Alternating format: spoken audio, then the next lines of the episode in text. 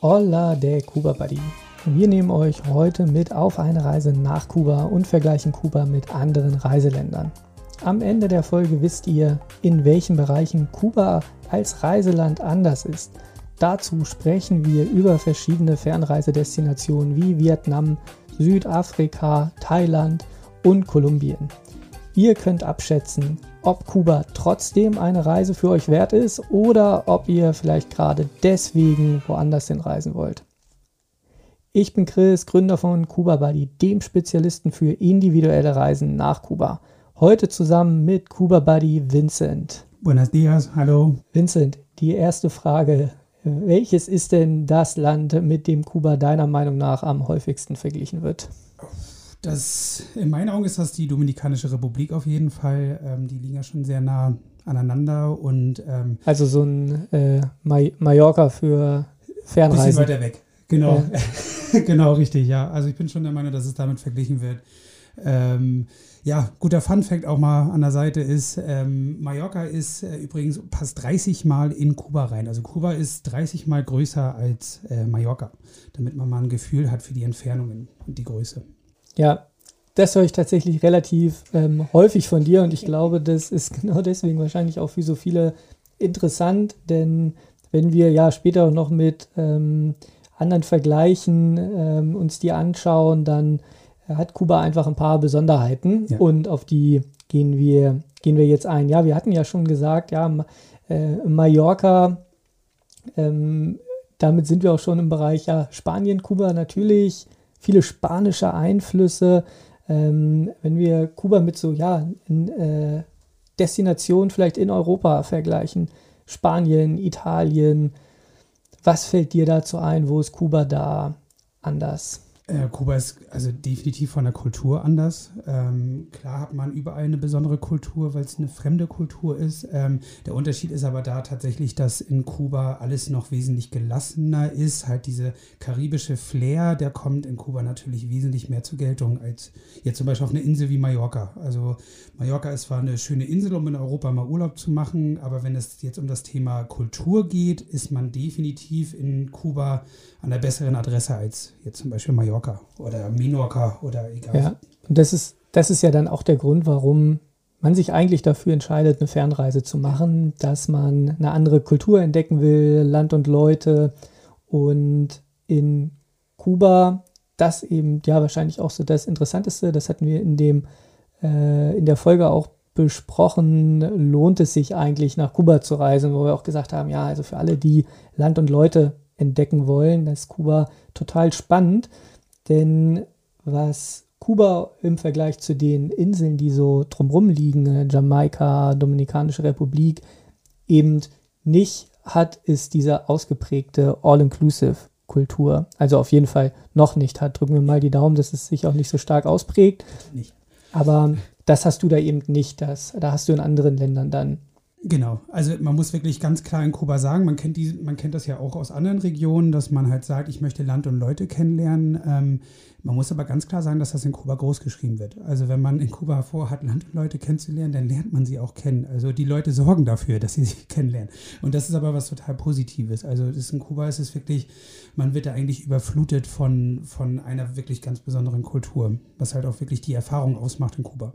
Ja, und du sagst es schon, also viele, die mit uns reisen, haben Reiseerfahrung in zum Beispiel Afrika, die waren in mhm. Südafrika, Namibia, haben sich das auch selber organisiert.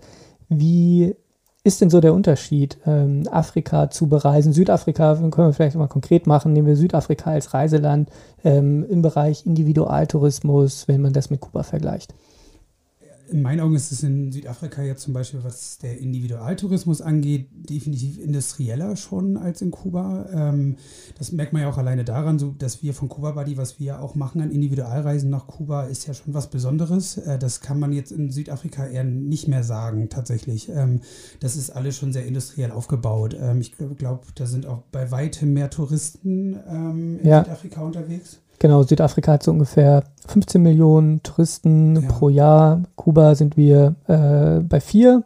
Ja. War also vier in der Spitze.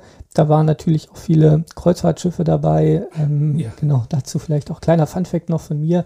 Kann auch mal passieren, dass ähm, ein Besatzungsmitglied, wenn das jetzt in äh, Havanna anlegt und äh, fährt dann nach äh, Trinidad oder Santiago und legt da nochmal an, nochmal mitgezählt wird. Also die, wir hatten, glaube ich, als wir mit Kuba Buddy gestartet sind, 2014, hatte Kuba äh, ungefähr zwei Millionen Touristen und dann gab es einen Riesensprung, äh, dann wieg, wo, äh, wuchs das an und dann gab es nochmal einen richtigen Sprung, als dann die Kreuzfahrtschiffe angelegt haben. Das ähm, ja, ist in Havanna eben einfach sehr präsent. Wenn man aber eben aus Havanna rausgeht, da hat man diese Kreuzfahrttouristen gar nicht und deswegen ähm, ist Kuba da tatsächlich noch sehr, ähm, ja, also auf einer sehr frühen Phase im Bereich Tourismus. Es ist unberührter, kann man auch sagen. Also es ist einfach von der ganzen Art, wenn man Individualtourismus macht, ist es einfach unberührter. Man sieht wahrscheinlich manche Höhlen eher doch noch alleine, als dass man da sich dann gleich anstellen muss an der Schlange, auch wenn man individuell reist. Fortbewegung mhm. ist ja bei einer Individualreise auch wichtig. Da gibt es in ja, verschiedenen Ländern natürlich dann auch verschiedene Möglichkeiten, sich fortzubewegen. Ich glaube, für die Leute, die individuell unterwegs sind, jetzt nicht als Backpacker, meistens mit dem mit dem Mietwagen. Mhm. Aber das ist in Kuba ja auch ein bisschen anders. Genau, also man hört halt, oder wir hören halt sehr, sehr oft, äh, wie Reisende sagen, ähm, ja, wir sind mit Mietwagen durch Südafrika unterwegs gewesen oder auch Vietnam, Thailand und deswegen wollen wir auch auf jeden Fall in Kuba mit dem Mietwagen fahren. Da ist es dann immer ein bisschen notwendig, dass wir darüber sprechen, was wirklich die Einzelheiten von einem Mietwagen in Kuba zum Beispiel verglichen mit Südafrika ist. Also ähm, man darf einfach wieder das Embargo in Kuba nicht vergessen, ähm, einfach die Auswahl an Autos, die man dort hat. Ähm, das sind meistens eher chinesische Marken, die halt auch eher nicht so eine gute Qualität haben. Gile heißt eine zum Beispiel. Ähm, und da darf man nicht vergessen, einfach der Vergleich zwischen der Auswahl an Autos, die man in Kuba hat verbunden mit den Straßenverhältnissen, die in Kuba sind, äh, wo, wo halt Schlaglöcher schon, weiß ich nicht mehr, Löcher nennen kannst oder Graben nennen musst ähm, und gleichzeitig aber dann auch zum Preis vom Mietwagen. Ähm, das sind alleine schon viele Aspekte, die in Kuba halt einfach beachtet werden müssen und dann kommt noch einiges dazu. Dann kommt da noch dazu die Benzinknappheit. Das ist normal ist in Kuba, dass man nicht immer überall Benzin bekommt, was für eine Individualreise durch die ganze Insel, wie gesagt 30 mal so groß wie Mallorca, ist es klar, dass man äh, da auch Benzin im Tank haben muss. Und wenn es da halt einfach mal vier, fünf Tage kein Benzin gibt, hat man dort Probleme und das darf man halt nicht vergessen. Und man will den Urlaub ja auch genießen. Und wenn man dort halt ununterbrochen wie auf die angesprochenen Schlaglöcher achten muss, die wirklich bei weitem mehr sind als jetzt zum Beispiel in Südafrika, ähm, muss man das mal abschätzen, ob man halt Urlaub machen möchte oder ob man die ganze Zeit eigentlich angespannt im Auto sitzen möchte und sich nur auf die Straßen, Kühe, Pferde, alles konzentrieren möchte. Wenn man dann ähm, genau dann von der zentralen Autobahn abweicht, dann ja. wird es abenteuerlich. Und ähm, das gehört einfach dazu. Das ist aber so, ja, auch schon das, was du gesagt hast, so Kuba ist ein Abenteuer. Also Kuba mhm. ist noch nicht so weit entwickelt ähm, wie andere Reiseländer. Das hat vor- und Nachteile. Nachteil ist, äh, man kommt schlechter von A nach B, es ist alles ein bisschen unorganisierter, man hat kein, ähm, kein Internet überall, wie man das gewohnt ist, oder zum Beispiel auch in Lateinamerika, also wenn man dann einfach auf eine andere Insel guckt, das kommt einfach alles durch das Embargo. Ja. Dadurch ist es einfach authentischer oder noch anders, noch ein bisschen beschwerlicher, was man ja auch vielleicht mal haben will. Man will sich dann ja auch da ähm, äh, man, man will dann irgendwie dadurch und äh, will das mal erleben. Das ist dann für einen Urlaub, wo man besonders viel Entspannung haben will, vielleicht nicht genau das, was man haben will. Wenn man aber sagt, es ist alles, äh, ich, ich will, das, will das machen und ich will das mal erleben, ähm, wie das tatsächlich so abläuft in einem sozialistischen Land, wo ähm, dann auch geplant wird und dann vielleicht auch mal ein bisschen unterplan das Angebot da ist, ähm, dann ist es auf jeden Fall was, was man in Kuba findet, in Süda aber man kann es einfach nicht mit ähm, Vietnam oder Thailand oder Südafrika vergleichen. Nee. Dann haben wir noch ähm, den Vergleich, ja, Lateinamerika. Viele, also ähm, bei mir war es damals so, ich war in äh, äh, Lateinamerika unterwegs, bin dann ähm, nach Kuba eingereist und habe dann gemerkt, also aus diesem quasi Schock. Ich bin vorher in meinem Leben auch schon viel gereist und dann eben aus Lateinamerika, aus Kolumbien, über Panama nach Kuba, dann gemerkt, wow, okay, das ist irgendwie alles anders. Ich hätte es viel besser planen müssen, äh, mir vorher die Sachen raussuchen sollen, klar planen müssen, habe äh, relativ schlechte Deals gemacht, dann äh, Unterkünfte und alles andere war eigentlich deutlich, habe deutlich zu viel bezahlt, obwohl ich sehr aufs Geld achten musste damals nach dem Studium. Und das ist in Lateinamerika natürlich irgendwie ein bisschen anders, weil dadurch äh, durchs Internet hast du einfach die Möglichkeit, jederzeit immer etwas zu buchen. Und ähm, das ist in Kuba nicht so. In Kuba ist einfach der Zugang zu ja, Ressourcen auch anders durchs Embargo. Also grundsätzlich darf man in Kuba ähm, nicht vergessen, Kuba ist noch nicht so schnelllebig. Unsere ganze Gesellschaft ist sehr, sehr schnelllebig geworden. Ob wir jetzt Europa sehen, aber auch andere Länder in Südamerika, Nordamerika, es ist alles sehr, sehr schnelllebig. Das ist in Kuba noch nicht so angekommen. Das macht aber auch den Charme aus eigentlich von dieser Insel. Also es ist da, gerade, wie du es schon sagst, weil das Internet da noch nicht so ausgebaut ist, weil es noch nicht diese neuen Arten und Weisen gibt, halt wie hier bei uns, um sich zu strukturieren. In Kuba ist es halt alles noch gelassen. Da heißt es halt immer, man kennt auch diesen typischen Spruch, komme ich heute nicht, komme ich morgen. Ähm, Manjana. Genau. Das ist aber eigentlich was sehr Positives. Also für, gerade so für so einen Urlaub ist es diese Gelassenheit halt was sehr Besonderes. Und bei den Ressourcen ist es halt einfach so, die Insel, die, die Leute kennen sich damit aus, die wissen, man hat nicht immer alles. Und die ja, leben halt einfach mit dem, was sie haben. Und bei den Ressourcen jetzt genau verglichen mit Lateinamerika hat man halt einfach den Unterschied. In Kuba wird man jetzt zum Beispiel als, als Gourmet, wird man jetzt nicht so viel in Kuba finden. Also außer natürlich das, was angebaut wird. Also wenn es jetzt um die Avocados, Mangos und sowas geht, was in Kuba angebaut wird, das ist natürlich sehr, sehr schön. Also das ist auch super Essen. Also und in einer Größe, die man bei uns nicht kennt. Ja, frische Früchte. Ja, das ist wirklich alles besonders. Aber wenn es jetzt weitergeht, wo man jetzt auch wieder Importware braucht, um halt ein schönes Abendgericht zu machen, ähm, was man nicht regional bekommt, dann wird es halt in Kuba eher schwierig. Da gibt es halt dann nur, da kann man, glaube ich, an zwei Hände abzählen, was da importiert wird. Und ja, da muss man dann einfach differenzieren zu anderen Ländern.